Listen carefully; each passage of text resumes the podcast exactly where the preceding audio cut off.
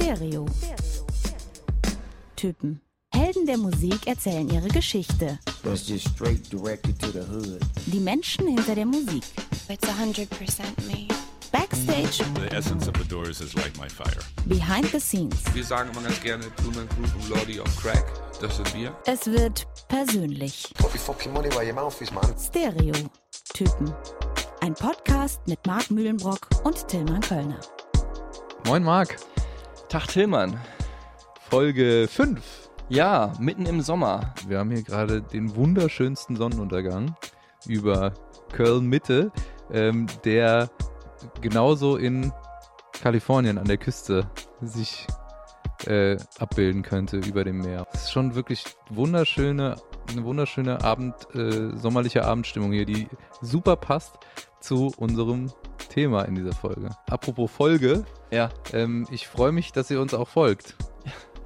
Und ähm, Tillmann Kölner, der Meister der Wortwitze, meine Damen und Herren. ja, ich versuche es immer wieder auch hier das unterzubringen. Manchmal gelingt es mir, manchmal werde ich hart ausgebremst von Marc Mühlenbrock. Ja, Ähm, aber schön, dass du mir manchmal auch meine Bühne lässt. Ich wollte jetzt aber einfach nur kurz sagen, danke, wenn ihr uns schreibt und euch meldet. Auf die letzten Folgen haben wir auch wieder Feedback bekommen. Ähm, der Max hat geschrieben, von wem kommt die Idee und der Name für dieses Projekt. Haben wir natürlich keine Kosten und Mühen gescheut und Agenturen im Silicon Valley engagiert. Im Endeffekt haben wir es uns war so, einfach war, selber so, war so drei Jahre, ging das so hin und Drei her. Jahre. Und äh, so ein Brainstorming und dann sind wir hingeflogen ein paar Mal. Und Palo Alto, Das so auf die Mal äh, Wand gemalt da und dann war es irgendwie noch nicht so ganz schlüssig. Privatjet Ja. und dann da an den Google-Wänden da gebrainstormt, bis der Arzt kam. Al Logarithmus, Algorithmus, alles angeworfen und Und dann sind wir wieder zurückgeflogen und saßen hier in Köln im Marx Musikmuseum und haben Ja. uns gedacht, Mensch, Stereotypen, wir reden mal ein bisschen über die größten Künstler in der Musikgeschichte. ja, genau. Und dann weil. Marx sie ja eh immer trifft. Hätten wir uns sparen können, den Trip nach Palo Alto. Das ist nur als kurzer Exkurs. Du hast auch noch äh, ein persönliches Feedback bekommen, von dem du mir nicht erzählt hast. Der Kollege Jochen hat uns äh, gesagt, er mag unser Format sehr und äh, freut sich, dass man auch hier noch immer wieder einige Neuigkeiten erfahren kann, die man vielleicht vorher so nicht wusste. So geht's uns ja auch. Also Ja, sowohl wenn ich dann ins Interview gehe, erfahre ich vorher was, äh, erfahre ich dann was, was ich vorher nicht wusste, als auch wenn wir hier noch mal ein bisschen im Nachhinein recherchieren und äh, da wundert man sich doch, ähm, welche Fun Facts einem äh, so ähm, abhanden gekommen sind, weil darum soll es ja hier, das war ja auch noch so ein bisschen ein Feedback und das finde ich auch richtig, viel mehr gehen. Also äh, die klassischen Wikipedia-Einträge, Mhm. die habt ihr alle eh mit einem äh, Google-Klick parat. Aber ähm, so diese interessanten Absonderlichkeiten, diese Ungewöhnlichkeiten, die ähm, gibt es das Wort Absonderlichkeiten offiziell? Seit zehn Sekunden gibt es das. okay. Ja. Ähm, Aber ich finde, wir sollten schon wieder ein bisschen. Ich finde, du solltest mal langsam zum Instrument äh, ich greifen. muss zum Instrument greifen. Greifen, äh, lieber ich, Tillmann. Um äh, wie immer, äh, Tillmann Kölner, äh, Ex-Bassist von Wagner Love, eine Ach, komm. Band, die sich benannt hat nach dem besten brasilianischen Fußballer, der je St. Petersburg betreten hat. Der jetzt übrigens Musik macht. Nein. Kein Witz. Doch. Und ich hoffe, ihr habt euer Copyright gesaved. Aber er schreibt sich ja mit V, das hatten wir damals schon gecheckt. Wir haben uns ja geschrieben wie Richard Wagner. ah. Deswegen haben wir uns damals schon rechtlich Seid ihr abgesichert. auf Nummer sicher gewesen. Ähm, Hört euch das ähm, nicht an, Wagnerdorf. Das tut nichts zur Sache. Okay, es geht aber darum, dass Tillmann Könner durchaus äh, ein- sein Instrument oder sein Zweitinstrument, äh, die Akustikgitarre, meine Akustikgitarre beherrscht und hier immer am Anfang äh, einen sehr bekannten Song des Künstlers oder der Künstlerin, um die es äh, in jeder Folge gehen soll, anstimmt. Und wenn ihr jetzt genauer hingehört habt, wie Marc das betont hat, er hat schon gespoilert, es ist eine Künstlerin äh, in Folge 5. Sollte eigentlich egal sein, ob Ja, Künstler oder Künstlerin. Es ist die erste, ja, ich finde, es war auch an der Zeit, aber wie du sagst, es sollte nichts Besonderes sein. Genau. Ähm, ja, also ich war an der Instrumentenwand in Marks Musikmuseum derweil, während Marc Tillmann Könner, der Große Fan von Pamphlet Alliterationen, meine Damen und Herren. So.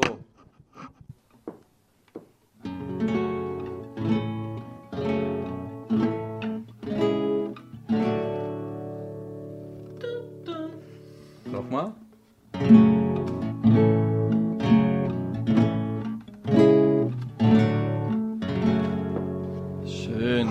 Ging auch schon mal sauberer irgendwann vor Jahren, aber es reicht, oder? Für dich reicht's, Für um's mich zu auf jeden Fall, ich habe es erkannt, äh, ich hoffe unsere lieben Zuhörer auch, Videogames von Lana Del Rey.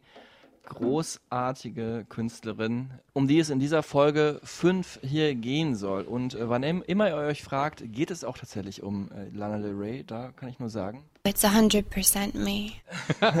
Übrigens auch ein Ton, der in unserem Intro ist. Genau, ja. Das erste. Mal, dass ein Künstler, der in unserem Intro ist, wo wir Oasis, The Doors, Snoop Dogg, Ferris, MC und Mhm. Lana Del Rey eben äh, Verbaut zu haben. Wort kommen lassen.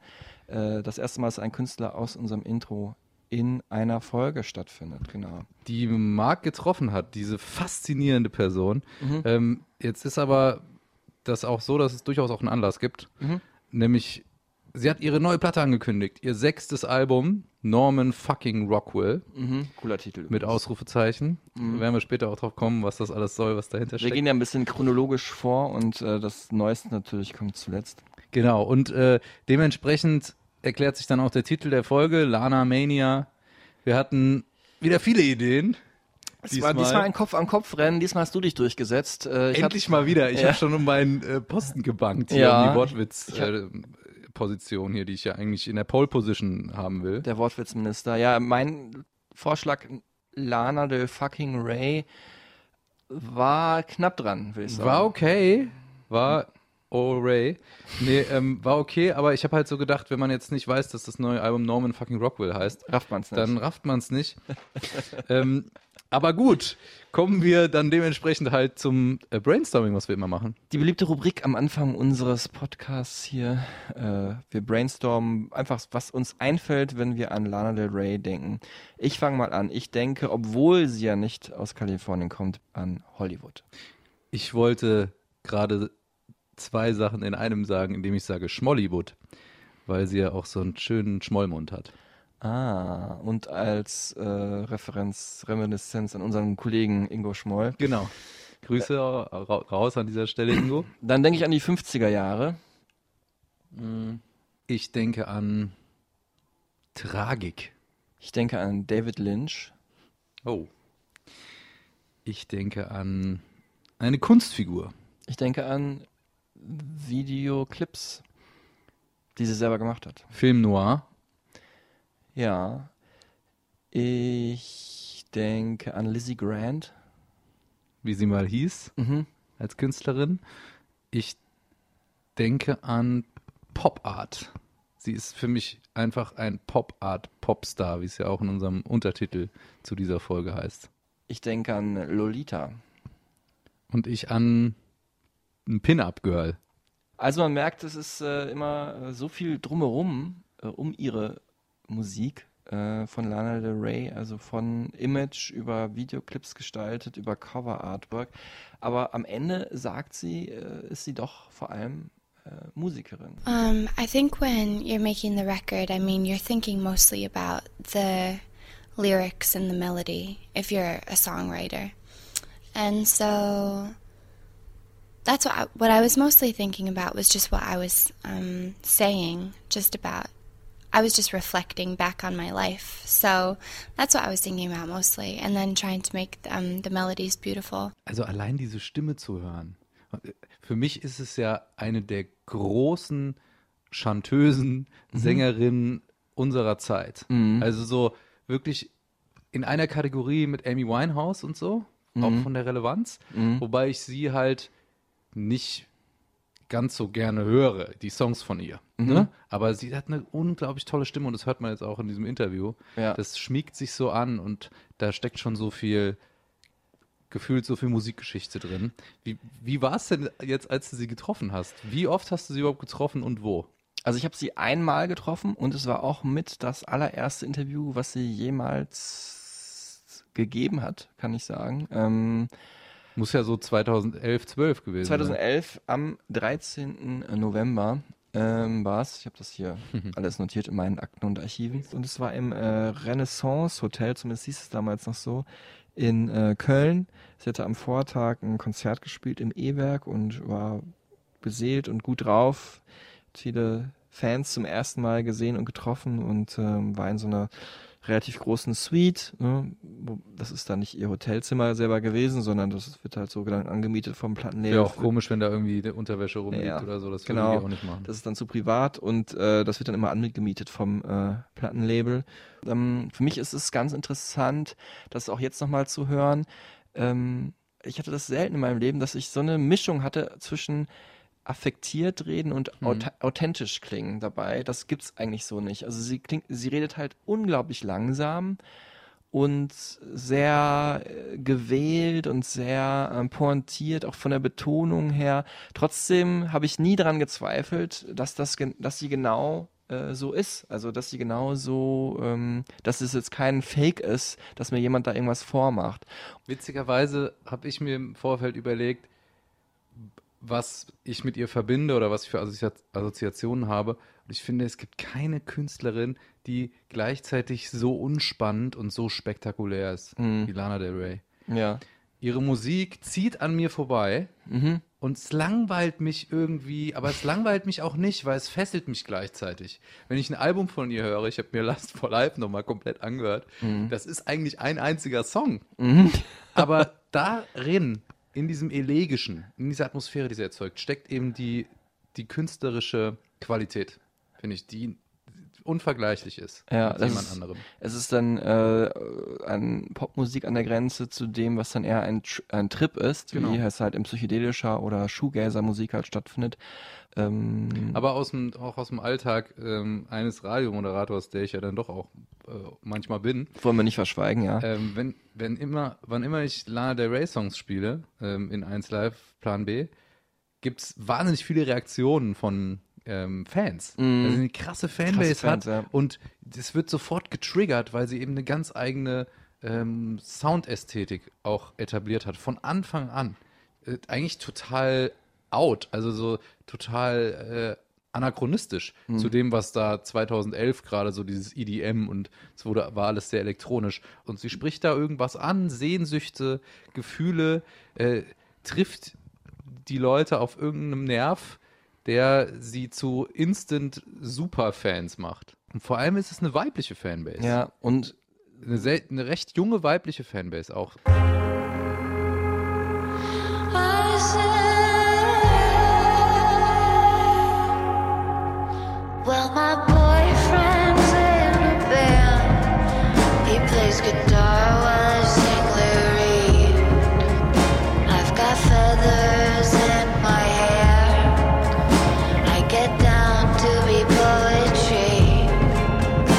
Weil wir das immer am Anfang machen. Du musst mir sagen, was ist das Erste, was dir ins Gedächtnis kommt von diesem Treffen mit Lana Del Rey? ihre Fingernägel. Okay. Und zwar ähm, hat Rot? sie äh, lackiert, ja, und ähm, sie hat halt damit auf ihrem Handy getippt und bis dato war mir nicht bewusst, dass man auch allein mit, also das ist ja ein Touchscreen hat sie auch gehabt, ne, also ein iPhone, dass man allein mit den Fingernägeln auch äh, So? Genau, nur halt noch viel höher und heller, weil deine Nägel ja deutlich kürzer und Ich habe mir die breiter extra sind. machen lassen. Mani und Pedi, ja, ähm, und äh, dass man damit auch wirklich äh, Nachricht äh, tippen kann. Mhm. Und das fand ich, ähm, fand ich super witzig. Sure, I'm quite a fast typer. I'm just a little loud. Tick, tick, tick, tick, tick, tick. Yeah, but I'm really fast. Hat sie während des Interviews getippt? Das ist ja ein bisschen unhöflich, oder? Nee, also sie hat äh, danach, als das Interview vorbei war, hat sie halt dann eine Nachricht geschrieben an irgendjemand, der Okay. ihr wichtig war und äh, fand ich jetzt auch nicht irgendwie unhöflich oder so. Bevor wir weiter auf die Person eingehen und dein, deine persönliche Erfahrung mit Lana Del Rey, Mhm. schauen wir wie immer zurück auf die History. Wo kommt sie her? Wie ist sie da hingekommen, wo sie jetzt ist? Wie ist sie zu diesem Superstar geworden, zu dieser Heldin der Musik, äh, das- der Musikgeschichte? Und das erste Überraschende ist ja tatsächlich, und das war auch für mich äh, in dem Interview überraschend, dass sie eben nicht aus äh, Hollywood oder aus Kalifornien kommt und da aufgewachsen ist, sondern ähm, sie äh, kommt aus New York. Hollywood is not it's not the center of my themes. Um I think when I was making the videos, I grabbed a lot of visuals from Hollywood in the 50s because I liked the actual texture of the film. Like I liked the atmosphere within the film. And I liked the colors that the director had chosen for those particular clips, but Um, I mean, I'm interested in Hollywood, but it's not my main focus. Um, but I'm a New Yorker. I've been there for seven years, and I was born there. So I lived in Brooklyn, the Bronx, New Jersey, and Manhattan. So yeah. Heute lebt sie tatsächlich, aber äh, vor allem in Kalifornien. Wie gesagt, das Interview ist ein äh, paar Jahre alt, aber sie ist wirklich ein New Yorker Girl und äh, da aufgewachsen, die ersten Jahre ihres Lebens in äh, Lake Placid. Äh, das ist kenn, kannte ich vor allem als Olympia-Ort 1980. Übersetzt der ruhige See. Der ruhige See, genau. Und ähm, dann hat sie später ihre, in ihrer Studiezeit halt auch in äh, Brooklyn und in der Bronx gelebt. Und da ich dann aber immer noch so diese, sie hat ja gerade auch gesagt, Hollywood, das ist für sie vor allem so in dieser Videoästhetik drin. Und dann habe ich so dieses, diese Ästhetik in diesem Interview so ein bisschen auf von der Westküste auf die Ostküste übertragen, dachte dann, was so die Reichen in Kalifornien sind, sind dann so in New York, dann so in den, findet dann so in den, in den Hamptons statt. Und dann habe ich sie halt auch gefragt, äh, fährt sie auch, lebt sie denn auch in den Hamptons? From time to time. Die feine Dame. Okay. Aber das war, glaube ich, eher lustig gemeint. Sie kommt aus recht normalen Verhältnissen. Ja. Also nicht ärmlich, auch nicht besonders reich. Die Eltern waren, glaube ich, in der Werbebranche, ne, von dem, was man so weiß. Mutterlehrerin, glaube ich. Mutterlehrerin und es war so Mittelstand, ne? Wahrscheinlich. Wann immer die Familie so ein bisschen finanziell, also Probleme hatten die ja eigentlich nicht, ne? Aber der Onkel war auf jeden Fall reich, das habe ich äh, nochmal nachrecherchiert. Ähm, Börsenmakler, der sie dann auch mal unterstützt hat, als sie in ihrer Jugend ein bisschen Probleme hatte, schon äh, mit Alkoholkonsum, nämlich als 15-Jährige bereits. Und äh, da da irgendwie ihren Entzug äh, bezahlt hat. Und dann hat sie aber in einer Klinik gearbeitet, auch Mhm. für Alkohol- und Drogenabhängige, um den Menschen zu helfen, da rauszukommen. Fand ich Gen- auch ganz interessant. Genau, da hat sie dann äh, erst äh, in, der, in der Bronx auch tatsächlich gelebt und dann hat sie so äh, Trips gemacht, auch in äh, ein, äh, was ich ein ganz schlimmes Wort finde, Indianerreservat. Ne? Mhm. Also es ist eigentlich die, ähm, die Gegend, wo die Native Americans leben. Ne? Äh, wird heute immer noch als Indianerreservat bezeichnet. Ähm, und äh, hat da halt gemerkt, ähm, dass sie wirklich äh, Musik machen will. Das hat sie nachher in Interviews, leider nicht in meinem Interview, aber hat sie nachher in Interviews gesagt, dass das so ein Punkt war, wo sie dachte, okay, das ist so schön hier und ich nehme so viel mit äh, von diesem Trip hierhin, wo ich äh, irgendwie anderen Menschen helfen kann, sei es jetzt in diesem Fall Native Americans oder vorher auch äh, Suchtkranken. Entweder mache ich das weiter mein Leben lang oder ich muss es irgendwie in Worte oder in Musik fassen. Ne? Und da sie Mhm. sehr äh, schon seit Kindheit an sehr äh, musikalisch war, ne? sie hat in, im Kirchenchor äh, gesungen, Mhm. hat sie dann halt den letzteren äh, Weg gewählt und ähm, ja, also musikalisch auch deswegen, sie hatte ganz viel Musik zu Hause gehört und ähm, erzählt uns hier, wer so ihre Helden sind. Heroes? Um, I don't really have any heroes, but I do have some musical influences. Um, I like Nirvana. I like Frank Sinatra. I like Elvis. Um, I like Bob Dylan a lot. Leonard Cohen. Um, uh, yeah. Elvis spielt eine Rolle auch in ihrem Video zu Videogames. Ja? Der taucht da, also es ist ja so collagig, Mhm. collagenartig, äh, wirklich ein sehr kunstvolles, tolles Video, Mhm. mit dem sie damals auch viel Aufmerksamkeit bekommen hat. Elvis taucht da auf ähm, und Kurt Cobain ist auch ein großer Einfluss, der später nochmal wichtig wird in ihrer äh, Geschichte. Am Ende dieser Folge werdet ihr wahrscheinlich merken, diese Melancholie und diese Düsternis, die ist hier einfach inhärent. Also die, die, kann, sie, Wort. die kann sie irgendwie nicht äh, abschütteln. Bei allem, was sie tut, Summertime Sadness, also es taucht auch immer wieder in ihren Songs auf. Mhm. Dieses, dieses Spannungsfeld zwischen der Schönheit des Sommermoments, aber gleichzeitig ist da auch die Melancholie, wenn der Sommermoment vorbei ist. Und das Schöne, wenn das Schöne weicht, äh, bleibt immer irgendwie Einsamkeit und ähm, Sehnsucht zurück. Mhm. Und das ist was, was man eigentlich in jedem Song von Lana Del Rey hört, finde ich. Kiss me hard before you go.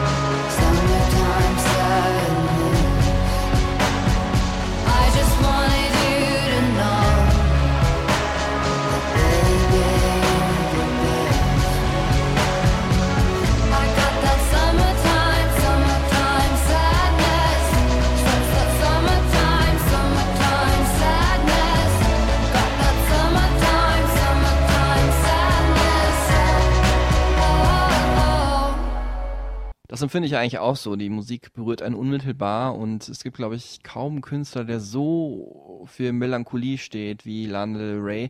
Es ist halt manchmal ein bisschen over the top. Ich habe da was Schönes zu gelesen. Lasziv gelangweilt.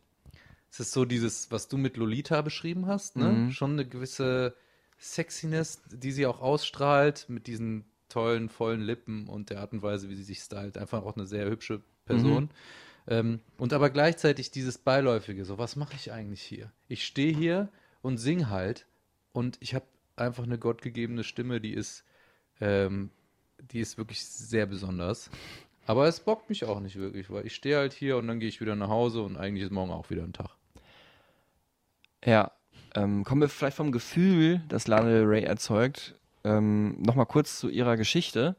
Ähm, Sorry, ich bin ein bisschen, Ja, ich, ein bisschen ich, reingeflasht. du, ich finde das total gut. äh, das ist, es soll auch hier um, es geht halt bei ihr wirklich vor allem ums Gefühl, das ihre, ihre Songs erzeugen und, aber es ist manchmal auch ein bisschen spannend halt zu gucken, wie ist das alles so entstanden. Mhm. Und ähm, bei ihr ist es halt ganz konkret entstanden halt mit diesem Namenswechsel. Ne? Sie heißt ja eigentlich Lizzie Grant Elizabeth Grant, ne? und äh, da hat sie sich als Künstlerin erst den Namen Lizzie Grant gegeben, aber bereits schon das erste Album ähm, hatte halt so diesen Namenswechsel zu Lana Del Rey inne, nämlich äh, Lizzie Grant, aka Lana Del Rey, damals auch Ray mit einem AY geschrieben. Es war so ein bisschen halb sein, ne? als wenn sie sich noch nicht so ganz getraut hätte, dass sie jetzt sagt, ich bin äh, Lana Del Rey. Und natürlich eine ganz große Klassikerfrage jedes Musikjournalisten ist, wenn sich ein Künstler einen Künstlernamen gibt. Mhm. Tillmann, du sagst mir jetzt die Frage, die ich stellen würde. Woher kommt der wohl? Nee. okay, beantworten wir die zuerst. Ja. Äh, da habe ich mehrere Sachen gefunden. Äh, einmal Lana Turner, äh, Ja. 40er, 50er Jahre Hollywood-Schauspielerin und äh, Pin-Up-Model. Äh, dann benannt nach einem Ford Del Rey. Äh, Nach meiner Quelle ja. äh, aus folgendem Grund, weil sie in Miami war eine Zeit lang und viel mit viel Spanisch gesprochen hat mit Freunden aus Kuba. Und Lana Del Rey hat sie erinnert an den Glamour des Strands, der also so den, den Glamour Südamerikas auch so ein Stück weit. Nämlich der Delray Beach, ne? Irgendwie Genau. Sollte das sein in Ja. Miami oder so. Genau. Okay, jetzt haben wir das geklärt. Jetzt wär, was wäre die zweite Frage, die du jemandem stellst, äh, der einen Künstlernamen hat? Ich würde darüber nicht viel reden, weil es ein Künstlername ist. Okay, nee, die zweite Frage, die mir mal einfällt, ist, wie unterscheidet sich denn Lizzie Grant zu Hause von Lana Del Rey? Ah, okay. Die Kunstfigur. No, it's a hundred percent me. Um, I'm the same person on stage as I am off stage. Um, I just it was nice to have a name that fit the music I was doing, and I've been singing for a long time and making my videos since I was 17. So mm, I just consider it to be like an art project, and um, but I don't really have the luxury of slipping into another character um, because I'm just very much in my own head a lot of the time. Okay, sie ist 100% diese Kunstfigur Lana Del Rey, Mhm. aber sie versteht es auch als ein Kunstprojekt, weil sie eigentlich permanent, an dem sie permanent irgendwie in ihrem Kopf arbeitet. Es ist zwar ein Projekt, es ist ein Konzept, aber es ist halt ihr Hauptlebensinhalt. Dann kam irgendwann dieser große Wurf Videogames so. Ja, noch 2011. ganz kurz, äh, grätsch ich noch mal rein, kurz davor hat sie äh, zwei Manager kennengelernt. Ben Mawson äh, war einer der beiden. Damals war sie dann auch ähm, mit dem zusammen, ist mit dem nach London gegangen, hat mit dem da gelebt, mehrere Jahre. Heute übrigens Ben Mawson zusammen mit der äh, beliebten österreichischen Moder- Moderatorin äh, Mirjam Weichselbraun. Für die äh, Gossip-Fans unter Wow. euch, das nur ein äh, Fun-Fact am Rande. Er war ihr zweites Kind, glaube ich, kurz. Okay, Marc, wir driften völlig ab. Die äh, Miri hat mir das letztens noch, hey. Das machen wir dann in der Sommerhaus der Stars Folge, die wir irgendwann machen. Okay, und äh, Videogames, dann kam halt ähm, dieser Song und vor allem dieses Video, was ja, ähm, ich habe das mir letzt auch nochmal angeschaut, äh, schnitttechnisch durchaus ein paar, ich als alter auch Videocutter, ein paar Fehler und Ungenauigkeiten drin hat, wodurch aber auch der Charme entsteht. Ja. Und ähm, das hat sie ja tatsächlich selber geschnitten. When I was about 17, I started just working on iMovie on my MacBook. And um, I just um, I started grabbing visuals from online and putting them to my music. They never had a really strong narrative. It was just lots of clips of places and people that I loved. And it never really meant anything. It was more like moving collages. Um, and that's kind of just what I've continued to do. I don't really, doesn't really have a strong message. I just kind of enjoy doing it. Um, didn't think that people would really see it. It's just something I enjoy putting together in my free time when I when I have it. Das unterscheidet sie von vielen anderen Künstlern und Künstlerinnen, dass sie von Anfang an das als ganzheitliches Kunstprojekt angegangen ist und selbst dieses Video gemacht hat, was ein collagenartiger Zusammenschnitt ist. Deswegen habe ich vorhin Pop Art, Popstar gesagt, weil das so, ja, so ein, so ein Pop-Puri ist aus verschiedenen so popkulturellen Schnipseln, was sie da selbst an iMovie zusammengebastelt hat und dann eben zu diesem viralen Hit wurde.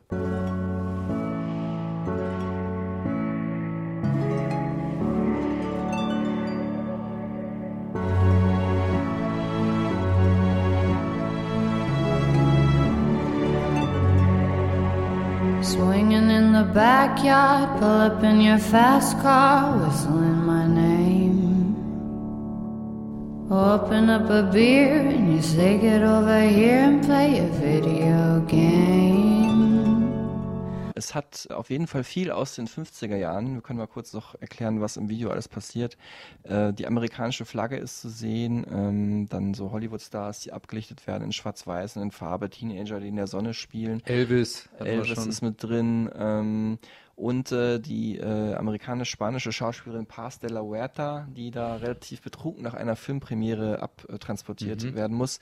Ähm, was ich ganz interessant finde, weil das da schon direkt auch die dunkle Seite halt zeigt. Es Mhm. ist kein Happy-Go-Lucky-Clip. Der Song ja eh nicht. Der ist sehr getragen und traurig. Auch wenn er doch äh, eine positive Botschaft hat, ist es am Ende dann doch ein, ein Liebeslied. I think when I wrote that song, I wasn't going for anything um, specifically. I was just kind of writing. it was like a pretty personal song for me, which I think is pretty apparent. Um, I mean, it's a five-minute song. It's a long song. It's a love ballad, but um, I just wrote it at a time when I was happy, when I just was enjoying my time spent with my boyfriend, and he would come home from work and he'd he'd play video games, and I would have been working too. And I enjoyed just coming home and letting go of my other ambitions in terms of my career life and everything else. So, yeah, um, if it sounds like reminiscent of the 50s, I mean, maybe it's because I am a I am a traditional person. Um, that's just how I am. And um, well, every, all the boys like video games. Magst du auch Videospiele, Tillmann? Ja, geht. Ich bin da, glaube ich, jetzt nicht der Stereotyp, was äh, Videospiele angeht. Wie, äh, hat Stereotyp noch eine andere Bedeutung? Oder? Aber ich habe auch auf jeden Fall viel gezockt, vor Ja. allen Dingen früher.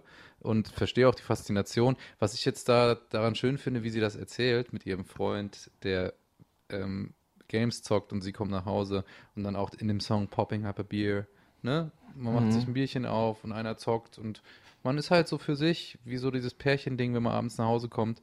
Das nehme ich ja auch total ab. Das ist so super authentisch, wie sie es auch erzählt. Sie, war das auch so in dem Interview? Hat sie auch das Gefühl? Ja, total. Also äh, sie hat es ja geschafft, dieses Gefühl, was du jetzt gerade beschrieben hast, nicht nur in dem Song zu erzeugen, sondern auch in dieser Antwort. Ich habe natürlich auch direkt gedacht, stimmt, das ist eigentlich total schön, man so die ganz einfachen Sachen macht mit seiner Freundin und das ist völlig selbstverständlich und einfach ein schönes Gefühl eben. Und äh, darin kann sie sich einfach total, in so ein Gefühl kann sie sich in ihren Songs total fallen lassen. Und da fällt mir auch auf, ich glaube, diese Art von Kunstfigur, die kannst du nicht kreieren. Das kannst du dir nicht ausdenken. Das muss, muss authentisch ähm, entstehen aus so einer Person heraus, weil sie ja auch alles, was sie macht, also auch in dem die Videoschnipsel, ne? Mhm. Die du gerade angesprochen hast. Die Story dahinter. Dann die, die äh, Tatsache, dass sie sich selbst dann zu dem Zeitpunkt als Gangster Nancy Sinatra bezeichnet hat. Mhm. So. Das sind alles so Sachen, das ist ästhetisch und künstlerisch so weit vorne. Ja, vor allem, weil das ja so zeitlos ist, ne? Und es vor allem, es ist ja wie aus der Zeit gefallen. Es war jetzt nicht gerade so der Trend und man hat so gesehen, wohin geht die Reise, musikalisch, popmusikalisch, popkulturell. Und da hat sie einfach noch einen oben drauf gesetzt, sondern es war was völlig anderes. Und dieses völlig andere ist in der ganzen Welt total erstmal schlecht angekommen, also zumindest in der Plattenlabel-Welt. Ähm, ich weiß nicht genau, was zuerst kam, ob dieses Video zuerst veröffentlicht wurde oder schon die Kontakte zu Universal Germany, nämlich in Deutschland, bestanden. Äh, das ist aber tatsächlich eine unfassbare Kuriosität, die man sich gar nicht, äh, also das gab es sonst noch nie nochmal, dass ein Künstler, der international so erfolgreich heute ist wie Lana Del Rey, zuerst in Deutschland nicht nur erfolgreich war, sondern auch gesigned wurde. Die wurde vom Universal Label in, also dem Domestic Label in Deutschland gesigned.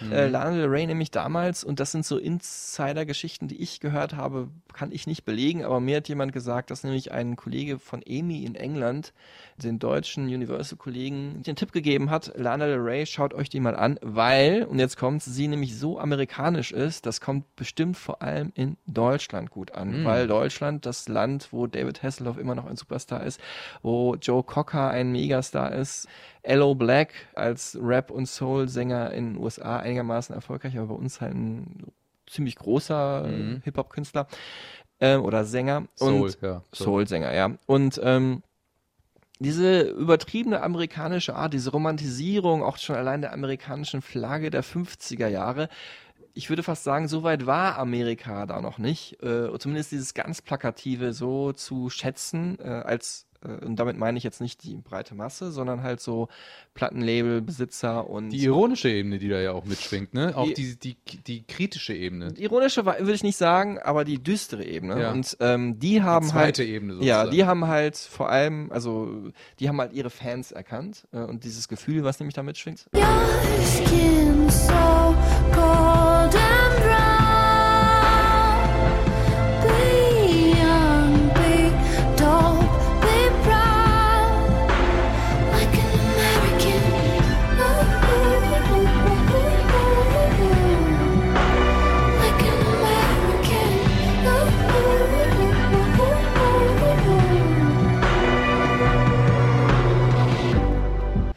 Ich weiß nicht, was die ähm, Kollegen von Universal Deutschland erkannt haben. Sie haben auf jeden Fall, ich denke auch das erkannt, nämlich dass dieses, diese Romantisierung des klassischen Amerika halt in Deutschland gut ankommen würde. I was actually signed to Universal Germany a year and a half ago.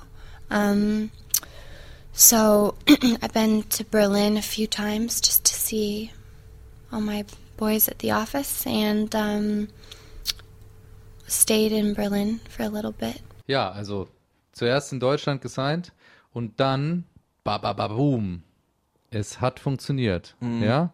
Badaboom 2011, Videogames Nummer 1 in Deutschland. Mhm. Mit 26 ungefähr, ne, Mhm. war sie dann. Da Mhm. haben wir auch noch gar nicht erwähnt, wie alt sie eigentlich ist. Wie jung, ne? Wie Ja. jung sie eigentlich war zu dem Zeitpunkt. Also 85 geboren, ne? Das nur zur Einordnung, damit ihr auch wisst, könnt ihr euch ausrechnen, wie alt sie jetzt ist. Genau zur äh, Sommersonnenwende, was Mhm. ich auch irgendwie so ein mystisches Datum finde. Am längsten Tag des Jahres für so eine düstere Künstlerin wie Lana Del Rey fast schon ironisch. Summertime Sadness. Hm. Schön. Es könnte schon das Ende hier, ein wunderschöner Schluss, Schlusswort sein. Wenn es nicht noch so viel zu erzählen und es geht bestimmt noch gäbe. eine ganze halbe Stunde weiter. Mhm. Ja, und da hat sie halt das Album nachgelegt. Äh, Born to Die. Ey, was für ein Titel. Unfassbar. So eine, ja, junge Künstlerin. Wenn man jetzt vielleicht nur Videogames kennt, denkt man auch irgendwie ein schön, ein bisschen trauriges Liebeslied. Und dann kommt irgendwie, mein erstes Album heißt Born to Die. Mein erstes richtiges. Das ist schon Major krass. Label. Und vor allen Dingen, das war das fünft meistverkaufte in dem Jahr 2012 und bis heute über 5 Millionen Mal verkauft. Ich stelle mir manchmal so die Teenager-Fans vor, die dann sagen, äh, Mama, Papa, ich wünsche mir das Album von Lana Del Rey zum Geburtstag. Ja, wie heißt es denn? Ja, Born to Die. Cover übrigens auch wunderschön. Ähm, unser ähm, Cover hier von dieser Folge. Ich finde, boah, die hat sowieso so eine geile Wir Ästhetik. passen da nicht so richtig geil rein. Wir passen nicht Bild. so, also wir haben es auf jeden Fall verschandelt. Ja. Ähm, ich finde aber, sie hat auf jeden Fall, was so Albumcover-Artwork angeht, ich bin nicht unbedingt immer Fan davon, wenn der Künstler selber mit drauf ist, aber sie macht es so ästhetisch und so gut und jedes Mal immer ein bisschen unterschiedlich. Und sie Äh, bindet da auch ihre Schwester mit ein, die ja Fotografin ist. Ja, Ähm, die, ich müsste jetzt nochmal nachschauen, ob sie Born to Die auch fotografiert hat. Auf jeden Fall hat sie aber Lust for Life fotografiert. Das, und auch das Neue, ne? Cover dazu und das neue. Norman fucking Rockwell, genau. Übrigens, äh, Nerdfact am Rande, der Enkel von Jack Nicholson ist mit auf dem Cover, wenn ihr es jetzt euch anschaut. Aber da muss ich auch dazu fragen, um dieses Nerdmäßige noch weiter auszusehen, äh, Tillmann, äh, ist es denn wirklich der Enkel oder ist es vielleicht sein Urenkel oder nur sein Was ist der Grandson? Sohn? Grandson ist Nee, darum geht's nicht. Es ist halt so, dass irgendwann mal rauskam, dass Jack Nicholson nämlich der Sohn der Frau ist, von der er jahrelang dachte, ist ja seine Schwester. okay, wow. ja. Hast du Born to Die eigentlich hier in deinem Musikmuseum? ja. In Marx Musikmuseum. Wo ist es? Äh, es ist in der Pop-Section. Aber äh, solange Tillmann sucht, hören wir uns noch mal kurz an, ähm, wie sie eigentlich diese Botschaft des Albumtitels halt gesehen hat. it's hopeful and it's just it's just the way that i feel like because um the song is the album title comes from the the title track which is called born to die um and it's just about it's again a similar theme like even though we were born to die it's nice to like live in the moment maybe if that moment involves true love or just having fun. So it's just a juxtaposition of. Because, you know, when I was younger, it was just something I always used to think about. I just couldn't believe everyone was going to die. It scared me. And it's something I just thought about for a long time. But um, then you find happiness and love in the midst of being human. And uh, I don't know. If you're a singer, that's just how it comes out, I guess. Das sieht auch aus, wenn ich jetzt das Cover hier schon in der Hand habe. Also erstmal muss ich zu, zu dem sagen, was wir gerade von ihr gehört haben. Da hat man schon gemerkt, das ist einfach nicht, nicht nur die nächste tolle Sängerin, die da kommt, der nächste große Popstar, sondern da steckt künstlerisch einfach mehr dahinter. Das merkt man anhand dessen, wie sie sich Gedanken gemacht hat über den Albumtitel und wie auch dieses Artwork aussieht. Es sieht aus wie so ähm, Mrs. Goodwill aus Pleasant Town. Weißt du, so 50er Jahre, äh, eine schöne Nachbarschaft, die äh, attraktive Frau mit ihrer adretten Bluse. Ähm, aber der Blick und die roten Lippen lassen so darauf deuten, dass es da eine zweite Ebene gibt und dass sie irgendwas im Schilde führt und auch nicht wirklich glücklich ist in ihrer Welt. Für mich ist es äh, ganz anders. Also, Ja? wo du gerade Pleasantville ansprichst, das ist ja auch so ein Film, aber ich denke da an einen anderen, wo nämlich die Frauen alle so Aliens oder Roboter sind mit Nicole Kidman. Ja, stimmt. Und äh, sie so ein bisschen äh, apathisch da ist. Ne? Also ist nach dem, nach dem Ding, ich lasse das alles hier über mich ergehen. So Mhm. sieht sie für mich eher aus. Ja, Und auch so unwirklich, so, so äh, porzellanartig Ja. geschminkt auch. Absichtlich natürlich. Und ähm, sie sieht auch nach Kunststudentin für mich aus, muss ich auch sagen. Also es ist schon auch schon, man erkennt schon den Style. Also das Findest ist alles, du? dass es gemacht ist, ja. Auf jeden Fall äh, musikalisch auch, also natürlich eine sehr interessante Platte, die so ein bisschen ihre ganzen Einflüsse zusammenbringt. Um, well, I just listen to a lot of different kinds of music. I mean, when I'm at home alone, I listen to, you know, sometimes like at nighttime, I listen to soundtracks for films, um, and I really like them. And that, you know, um, but I also listen to, you know, like you know, during the day, I also listen to hip hop music, but also, you know, Frank Sinatra and all different kinds of things. So, um, I wasn't trying to put like to bring two worlds together. It was just sort of a natural thing. I'm sure a lot of other people do it. It's just I do it too. and then sonically, um, I knew I wanted like lush orchestral arrangements, and that I was going to use the Philadelphia Orchestra um, for part of the, of the string sections, and also that I was going to use, you know, um, Emil Haney, who's a hip hop producer, to do the beats underneath the record. So um, I know I knew what I liked. Yeah. sind zwei Sachen, die ich direkt aufgreifen muss. Dieses Thema Film, was immer wieder bei ihr auftaucht. Mhm. Die filmische Herangehensweise auch an Album und an Musik, die visuelle Ebene ähm, von Klang, auch Mhm. die sie immer wieder mitdenkt. Ähm, sie hat zum Beispiel mal gesagt, sie möchte das musikalische Äquivalent zu einem Vincent Gallo-Film werden. Schöne Brücke zu unserer ersten Folge mit den Red Hot Chili Peppers, Vincent Gallo, der beste Freund von Chili Peppers Gitarrist John Frusciante, der auch seinen Clip zu Going Inside gemacht hat. Ein Fun Fact, den wir damals rausgeschnitten haben. Stark, dass du ihn jetzt nochmal droppst. Ob So er jetzt so ein- drin bleibt, wer weiß. Ja, so ein, ihr werdet es hören, aber so ein klassischer Hollywood Outlaw, der eigentlich so der Posterboy war am Anfang seiner Karriere, aber sich dann dafür entschieden hat, ähm, selber Filme zu machen und so Left-Field-Filme zu Mhm. machen, äh, wo dann auch ähm, ja, ganz viel Nacktheit stattfindet und ganz viel Arthouse. Und sie hat erwähnt Emil Haney als Produzent, der zum Beispiel auf My Beautiful Dark Twisted Fantasy von Kanye West mitproduziert hat. Mhm. Äh, der zum Beispiel auch Locked Out of Heaven von Bruno Mars mitproduziert hat.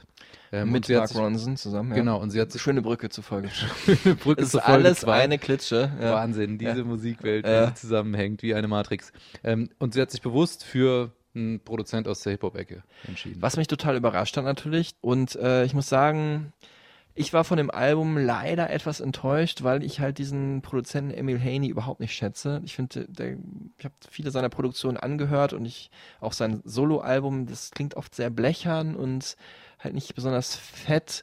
Und äh, vielleicht hätte das Lana Del Rey auch nicht gut getan, fett zu klingen, aber ich hätte sowieso lieber einen anderen Produzenten dann da für ihr Album gehabt. Ich fand den Titeltrack war einer meiner Lieblingssongs des Jahres, Born Mhm. to Die auch bis heute mein Lieblingssong von Lana Del Rey.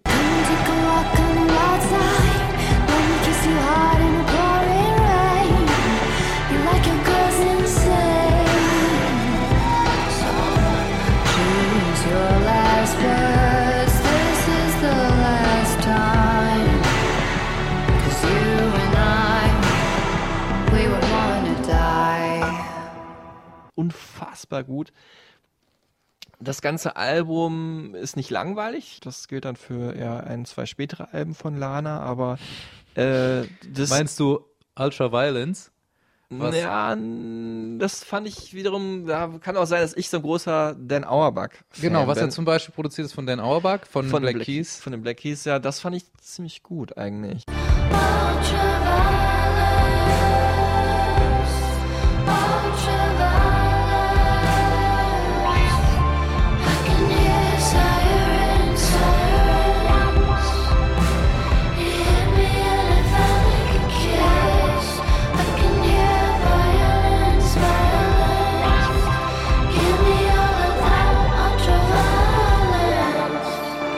Wir, wir feiern sie die ganze Zeit, ne? wir Mhm. loben sie auch völlig zu Recht. Jetzt möchte ich aber mal so einen Dämpfer reinhauen. Okay, jetzt wird's spannend. Weil ich habe sie 2012 gesehen auf dem Melt-Festival. Melt-Festival in Gräfenhainich, ein wunderschönes Gelände mit diesen Baggern, ne, mit dieser Industrieästhetik. Wer da mal war, Melt oder Splash, wirklich immer ein schönes Setting. Ähm, und Lana Del Rey, damals halt noch nicht so bekannt, aber schon ein Hype-Thema, hat Mhm. auf einer etwas kleineren Bühne gespielt. Und ich weiß noch, das war so 17 Uhr, brennende Sonne, was ja eigentlich passt auch zu ähm, dem, zum Thema Lana Del Rey. Alle warteten und warteten und dann dauerte es auch irgendwie länger, bis sie kam. Es war, es war wahnsinnig voll. Die Leute saßen in der Sonne, schütteten sich Wasser über den Kopf und hofften, dass es endlich losgeht. Und dann fängt sie an und es war einfach nur wirklich langweilig. Es war wahnsinnig lame. Ähm, kommt natürlich auch daher, auf dem Meld sind die Leute verfeiert äh, ne, am zweiten oder dritten Tag. Ähm, und dann in, in der, in der, ähm, in der prallen Sonne, so äh, nachmittags, kam halt irgendwie dieser Spirit nicht auf. Da fehlte dann irgendwie der Sonnenuntergang oder das Atmosphärische, was man vielleicht auch braucht, um die Musik dann zu feiern. Zu viel Sadness in der Summertime. Zu viel Sadness. Ich weiß noch, dass Leute, und das, das habe ich halt mega gefeiert, ähm, so ein paar so, so verballerte Leute auf dem Meld haben dann so, so Banner gemalt, äh, so, so Pappkartons hochgehalten mit äh, Lama Del Rey, Dalai Lama Del Rey, weißt du, deswegen kam ich auch drauf, Rama Del Rey. Und es war so, es war irgendwie absurd, weil sie ja doch auch so eine ernstzunehmende Künstlerin ist und es wurde so konterkariert durch diese ähm, witzige, alkoholgetränkte Ironie der Festivalbesucher. Und wahrscheinlich noch ein bisschen mehr als Alkohol. Vielleicht auch das. Ähm, ich wollte einfach nur darauf hinaus, ich saß da mit meinem Kumpel in der Sonne, in der äh, brütenden Hitze, muss man sagen, beim Melt-Festival, wo es überhaupt keinen Schatten gibt. Äh, Shoutout an dieser Stelle an Daniel Boschmann. Äh, die Bilder im Kopf, die gehen jetzt bei dir auf jeden Fall wieder los. Lana Del Rey live, also einmal erlebt, muss ich leider sagen, hat mich nicht vom Hocker gehauen. Äh, da muss ich widersprechen. Ich habe äh, die gegenteilige Erfahrung gemacht. Ich war eher so, ach ja, ich gucke mir das jetzt mal an. Ähm, fand sie als Künstlerin halt interessant. Dachte, ihre Songs sind sehr gut bis mittel. Und äh, habe sie dann gesehen in Düsseldorf äh, in äh, der Mitsubishi Electric Hall und war wirklich geflasht. Also, die hat da so ein Rock-Set gespielt. Das war so ein bisschen, ja, also zwischen The Kills, eine sehr gute Indie-Rock-Band, und äh, wenn man es jetzt böse meinen würde, Evanescence, so ein bisschen zu drüber, aber Mhm. also sehr gute, talentierte Musiker, manchmal ein bisschen zu fett vom Sound her. Aber ähm, vor allem ihre Präsenz war wirklich unglaublich. Das ist natürlich auch daran, da waren alle ihre Fans, die haben sie gefeiert und sie ist da wirklich aufgetreten Ja, wie, äh, nee, warte mal ja. kurz. sie ist da wirklich aufgetreten wie ähm, so Jackie äh, Kennedy, so ein bisschen. Okay. Äh, aber jetzt gar nicht unangenehm, dass man sagen würde, ja, die lässt sich da jetzt feiern, wie arrogant und so. Sie ist da wirklich super herzlich durch die Massen gegangen. Es gab ein, zur Zugabe einen Song, ich weiß nicht mehr welcher das war.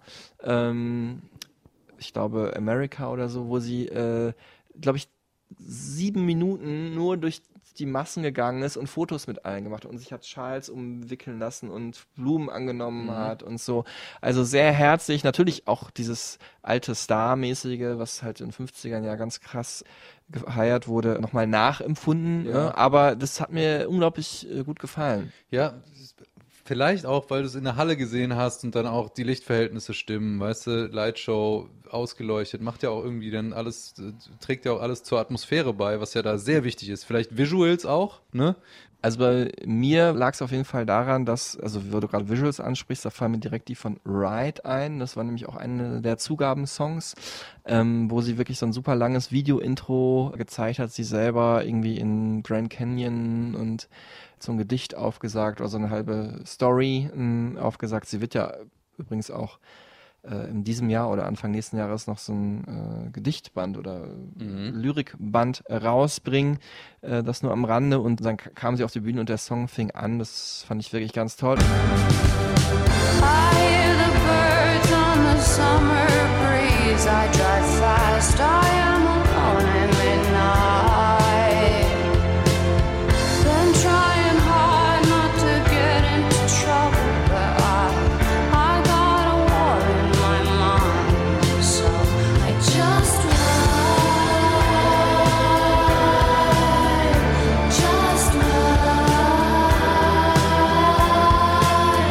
War auch für mich äh, so gut, weil es schon die musikalisch hoch, musikalische Hochphase für mich war von Lana Del Rey, nämlich diese Paradise Edition, die ich ja auch habe, ihres äh, Debütalbums, also eine EP noch mit drangehangen an Born to Die, hieß dann Born to Die, The Paradise Edition. Und ich dachte, was ist mit der los? Die hat die besten Songs sich für diese EP aufbewahrt. Da können all andere Künstler ein ganzes Album äh, von lang Mhm. zehren.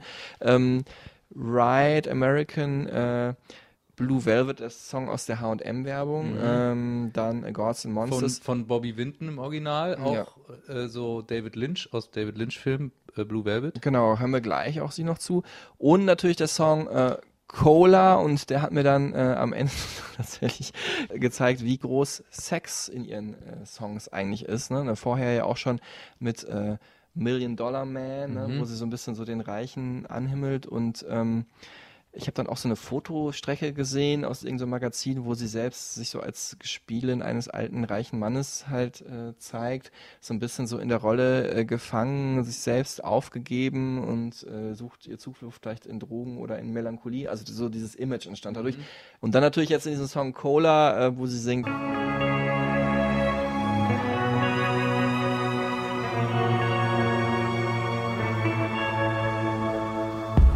Pussy tastes like Pepsi Cola. My eyes are white like cherry pies. Also eine Zeile, die einfach hängen bleibt. Wir hatten ja damals auch mal ein 1 Live äh, Sex Spezial, Mhm. wo wir diesen Song halt auch gespielt haben. Wo du ihn ausgepackt hast, Ja. weil niemand außer dir weiß, dass es da so eine Zeile gibt. Und äh, vorher hat sie noch einen Song äh, auf dem äh, regulären Album zu Diet Mountain Dew äh, gemacht. Da Ja. war aber keine Anspielung drauf, es ging einfach um das Getränk. Also auch da amerikanische Popkultur, Getränke, ne, die irgendwie auch die Direktgefühle und Ja, aber jetzt lass uns mal beim Sex bleiben. Das finde ich interessanter als Getränke. Okay, Sorry. sorry. Und zwar äh, überraschend findest du das interessant. Ja, und dann natürlich auf die Spitze getrieben, äh, was ich auch gerade erwähnt habe, diese Fotostrecke und in diesem Song Lolita. Um,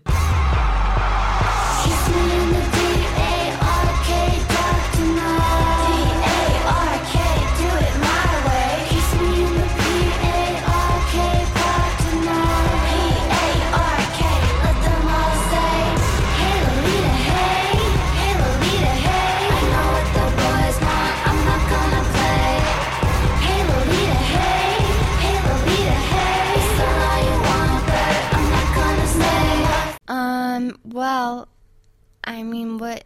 Uh, it's not that I played the role of Lolita, but it's just at the time I was with a much older person. Um, and so. I don't know. Also man merkt, sie ist dann doch schon ein bisschen schüchtern, wenn es dann um die Inhalte ihrer äh, Songtexte geht, kann man aber auch verstehen. Ne? Wie schön herzlich sie da aber auch lacht. Ja, fand ich echt äh, sweet. Also man, ja, es ist ja klar, sie packt so ihr Innerstes, ohne drüber nachzudenken, in so einen Song und dann kommt irgendwie so ein komischer Reporter da aus Deutschland und fragt sie da so ein paar Fragen zu, was auch irgendwie natürlich logisch ist, aber äh, man merkt, da hat sie keine vorgefertigte, hundertmal runtergekaute Antwort, sondern sie ist da ein bisschen peinlich berührt, ne? dass ich sie nach einem, praktisch nach einem Song befrage, der auf einem äh, Verhältnis mit einem älteren Mann beruht. Mhm. Und da wird auch wieder klar, wie viele Themen und äh, Aspekte und Facetten sie vereint. Ne? Jetzt hat ja damals in einem, in einem Trailerpark auch gewohnt, Mhm. in New York, als sie sich, äh, als sie dann alleine gewohnt hat. Ähm, und hat sich auch so als White Trash Trailerpark Girl inszeniert. Und vor allem dieses, eben dieses Düstere da, ne? Also, dass einerseits durch dieses Sex porträtiert wird, nämlich, dass sie als Lolita vielleicht auch die Freundin eines älteren reichen Mannes ist, der Mhm. sie gar nicht gut behandelt, so, ne? Das ist zumindest dieses Image, was dadurch porträtiert wird. Und, ähm, dieses äh, in ihrem in ihrem eigenen Haus im goldenen Käfig gefangen sein, diese oder diese auch diese 50er Jahre Schauspielerin, die irgendwie ähm, die Schattenseiten Hollywoods auch miterleben durch Alkohol, Drogen und auf einmal nicht mehr erfolgreich sein, weil zu alt und so weiter. Das schwingt irgendwie auch alles mit. Um, there is a gloomy aspect. There is sort of a gloomy undertone to a lot of the songs. And I mean, I just think that that mainly comes because, like, even though I, I've remained really hopeful about everything in life, I, I have found things to be difficult in general, just being human. And I think that that's where the sort of just sadness or harder edge comes in. Ja, also du hast gerade gesagt, sie hat im Trailerpark gewohnt, hätte es selber auch äh, nicht leicht gehabt. Ne? Und das fließt halt auch mit in ihren Songs mit rein. inszeniert sie aber auch. Ähm, und du hast gesprochen von dieser Düsternis, sagt man das so? Mhm, mhm, kann man sagen, ja. Ja, dieser, dieser, diese morbide Melancholie, Ja. auch dieses Lolita, 50er Jahre, alles, was da, was, was man da assoziiert, äh, da muss ich auch sofort immer an David Lynch denken, Ja, der das auch stimmt. super inszeniert hat in zum Beispiel Twin Peaks oder seinen Filmen vor allem. Ne? Genau, äh, für mich am besten halt oder am stärksten in Mulholland Drive. Um, I haven't seen Mulholland Drive. I've just seen I've seen Blue Velvet. Um, but yeah, people say that a lot of the time. It's sort of an evaluation of the American dream, I guess. Genau. Ein, eine Einschätzung des Amer amerikanischen äh, Traums, meine ähm, Examensarbeit ging über dieses äh, Thema, die Schattenseiten des American Dream. Und äh, David Lynch, auch ein wichtiger, wichtige Spokesperson, äh, Mhm. was das angeht, genauso wie Lana Del Rey ähm, selber. Ähm, sie äh, wählt halt bewusst diese 50er Jahre Ästhetik, weil halt da, äh, würde ich sagen, neben den 80ern äh, der amerikanische Traum auf die Spitze getrieben war und gibt dann dem Ganzen so einen Twist, nämlich zeigt dann die äh, dunklen Seiten.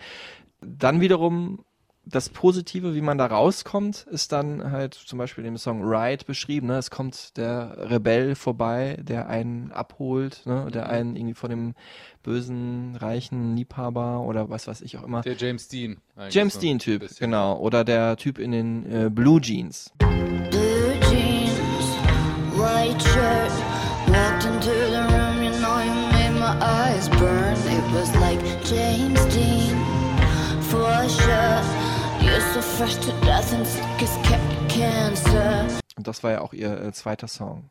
Well, I mean, he was a bit of a rebel, the person. so maybe that's why I start the song by describing him blue jeans, white shirt. Um, visually, he was like striking. Um, and he was a bit of a rebel, but um, yeah. Ja, auch da wird sie immer besonders kurzatmig bei den Antworten, wo es dann um ihre ehemaligen Liebschaften geht, was ich aber auch verstehen kann. Das ist eine sehr private Sache und sie hat im Song ja auch schon alles eigentlich gesagt.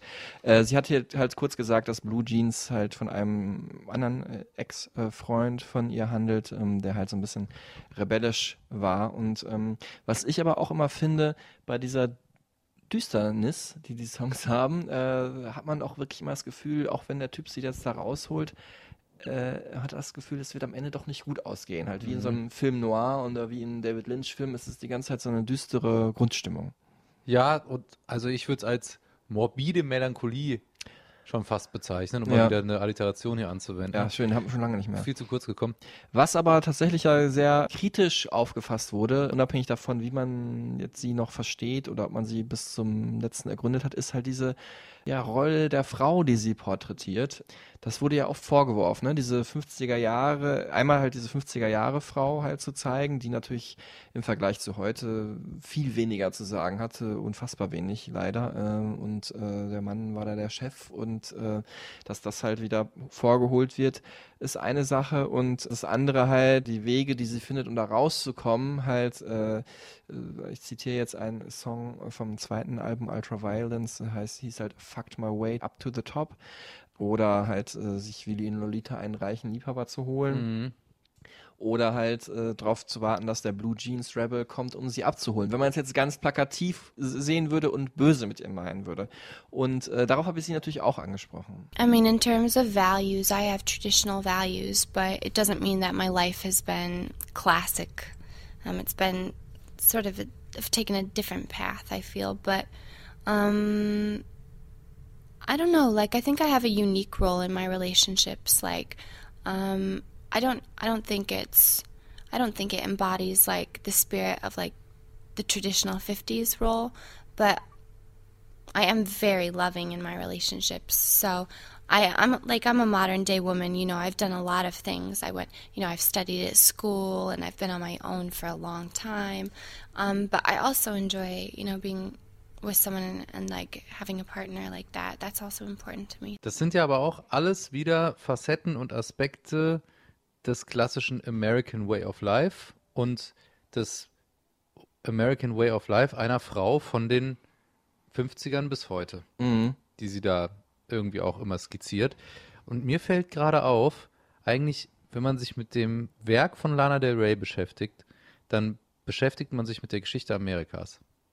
Oh, das ist groß. Das ist wirklich groß, aber es, also es fällt mir auch jetzt in der Auseinandersetzung erst gerade auf, weil sie das alles so mit reinpackt. Da bin ich wieder bei meinem schönen Begriff Poppurri.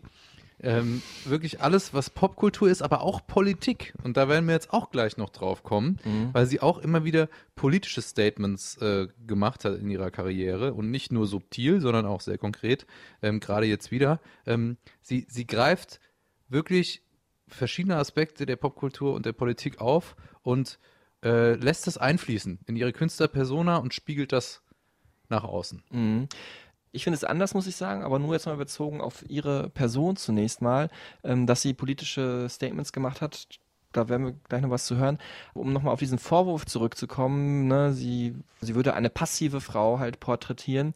Ich finde, das ist überhaupt kein politisches Statement von ihr, sondern das ist rein gefühlsmäßig. Sie zelebriert da eine Melancholie oder eine Nostalgie, die sie nachempfinden will, ein Gefühl, das sie raufbeschwören will. Es geht nicht darum, irgendwie die 50er Jahre wieder hervorzuholen, äh, auf eine politische Art und Weise. Nö, aber sie kokettiert damit, mit dieser Hausfrau der 50er zum Ja, Beispiel. aber das natürlich auch, indem sie diese Düsterkeit und diese ähm, Unzufriedenheit zeigt, ist es ja, ist es ja dann eher ein positives Statement äh, auch für das Amerika von heute, nämlich dass Menschen sagen, äh, ja, früher war ja alles besser oder sozusagen, Mhm. ne?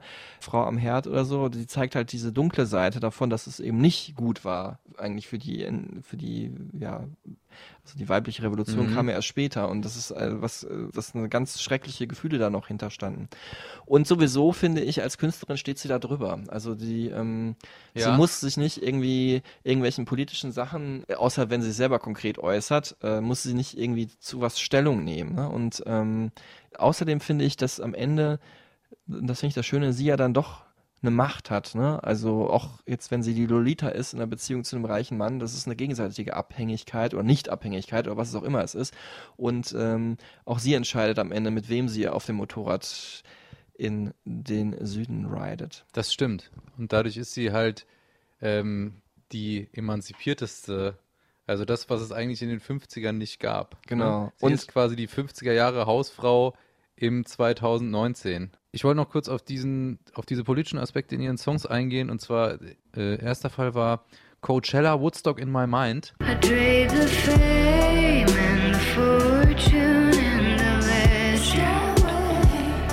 I'd give it all away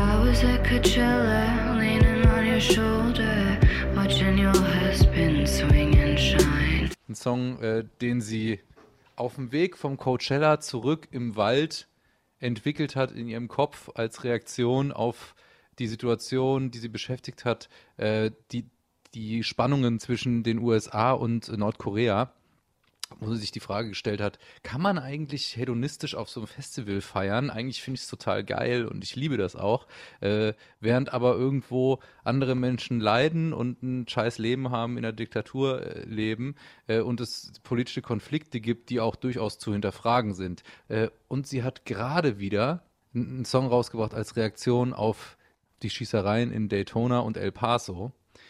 Der heißt Looking for America, wo sie auch davon singt, dass sie nicht in einem Land leben will, in dem ähm, der Zugang zu Waffen einem so leicht gemacht wird, weil es dann immer wieder zu solchen Amokläufen und Shootings kommt. I'm still looking for my own version of America. One without the gun, where the flag can freely fly.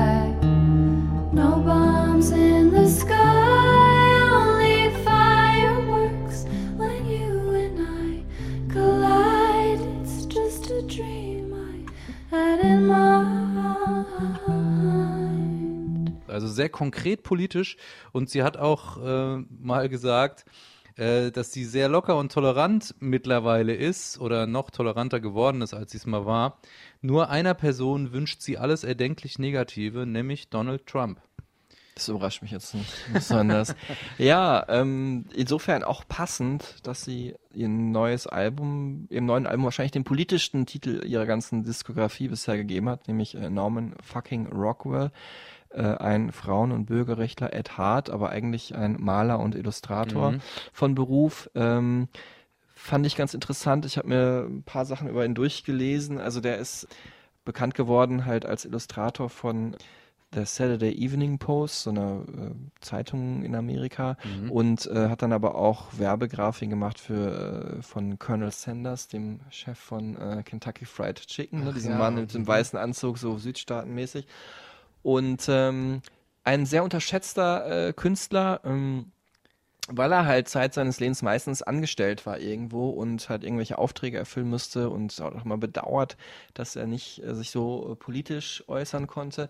Und äh, deswegen gibt es auch heute den Begriff, äh, wenn etwas ein bisschen zu seicht ist und zu hübsch, ist es so äh, Rockwell-esque.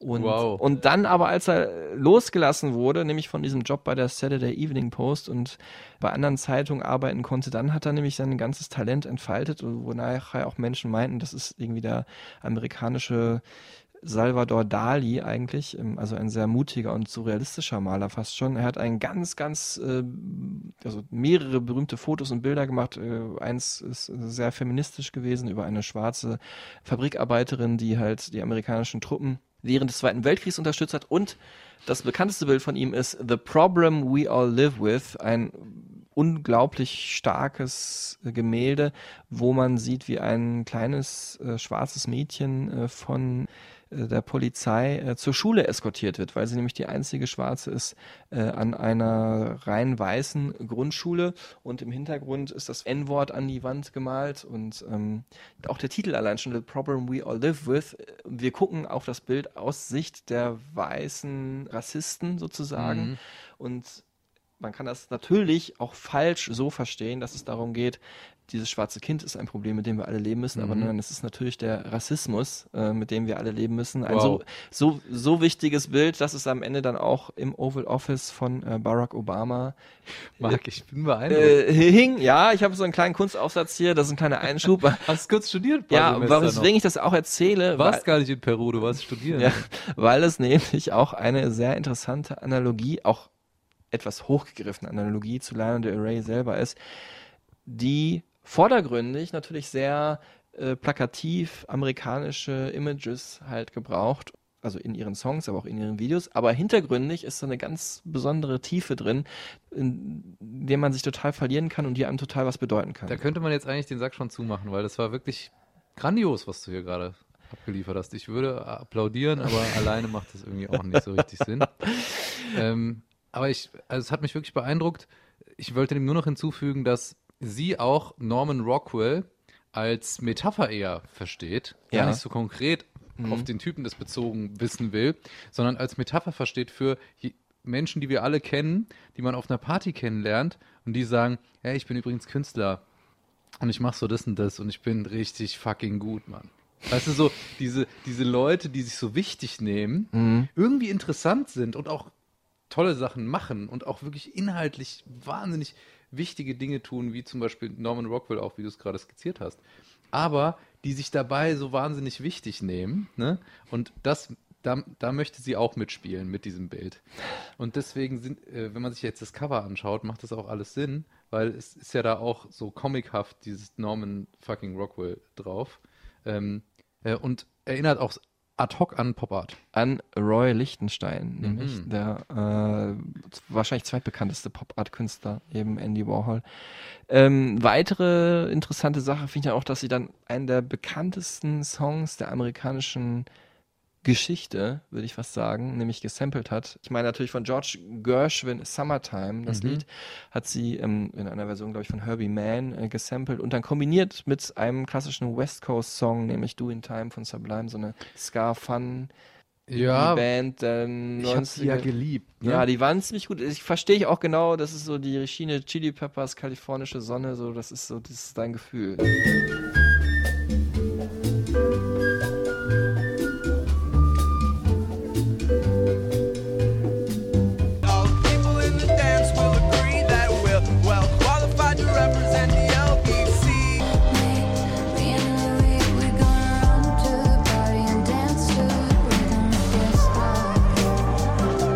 Auch wieder die Brücke zu Folge 1 Ja. übrigens an dieser Stelle. Mhm. Ähm, aber, also Sublime wollte ich noch kurz sagen, 96 verstorben, ne? der Sänger von Sublime, äh, Mhm. an einer Überdosis Heroin.